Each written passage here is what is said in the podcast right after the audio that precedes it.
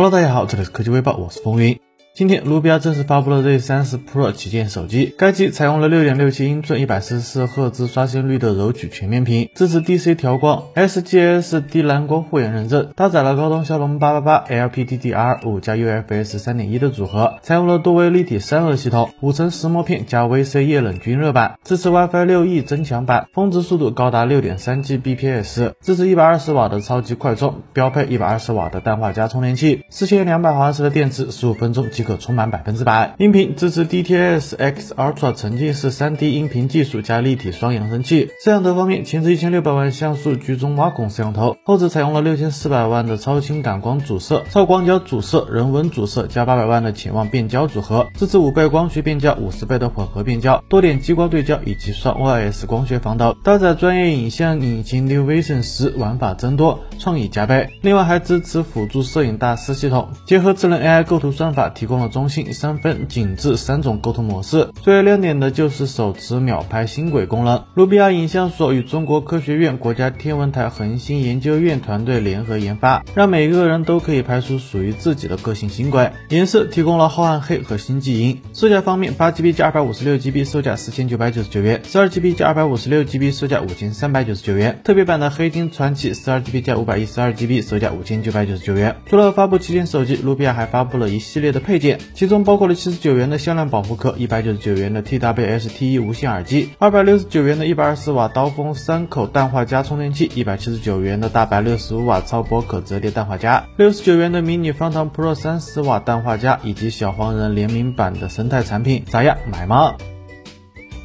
今天，索尼在大陆市场发布了 Xperia One Mark III 国行手机。该机沿袭了老款的设计语言，依旧采用了二十一比九的屏幕、金属框架和玻璃背板。边框右侧配备了电容指纹识别器，物理快门按键采用了两段式，还搭载了先进的三点五毫米耳机插口，采用六点五英寸二十一比九 Cinema White 四 K HDR OLED 显示屏，支持一百二十赫兹刷新率。官方介绍，索尼 Xperia One Mark III 屏幕支持专业级的校色，能够获得更准确的色彩显示，将色温调整至 D 五零。或者是第五五，在手机屏幕上能看到准确的白平衡输出。相机方面采用了搭载可变焦的远摄镜头，三个镜头均为一千两百万像素，可在七十毫米和一百零五毫米两种焦段之间切换。新机的相机系统可提供十六毫米、二十七毫米、七十毫米和一百零五毫米的焦段，涵盖了大多数的照片和视频的场景。其自动对焦技术来自索尼阿尔法专业相机，结合 Camera Pro 应用程序为用户提供专业的算法。性能配置方面搭载了骁龙八八八处理器，配备四千五百毫安时的电池。配备三十瓦的快速充电器，支持无线充电。价格方面，十二 GB 加二百五十六 GB 售价八千四百九十九元，十二 GB 加五百一十二 GB 售价九千四百九十九元。不知道索粉觉得这个价格如何呢？魅族官方在今天正式宣布，将于五月三十一日举行魅族的智能生活发布会，届时将发布魅族的首款智能手表产品。官方还在海报中放出了魅族智能手表的图片，该手表采用了方形表盘设计。魅族在今年的三月的发布会上公布了 Flyme for Watch 系统，并宣布将在五月发布首款智能手表。此前，魅族智能手表已经出现在了中国电信 eSIM 业务网站，手表名为魅族 Watch。今年一月，一款型号为 M 零零七 W 的 TD-LTE 无线数据终端设备。通过了三 C 的认证。据数码博主数码闲聊站透露，该设备即为魅族 Watch，采用智能系统，可脱离手机独立使用，支持 eSIM 4G 网络。大家觉得这款支持 eSIM 功能的魅族智能手表会卖到什么价格呢？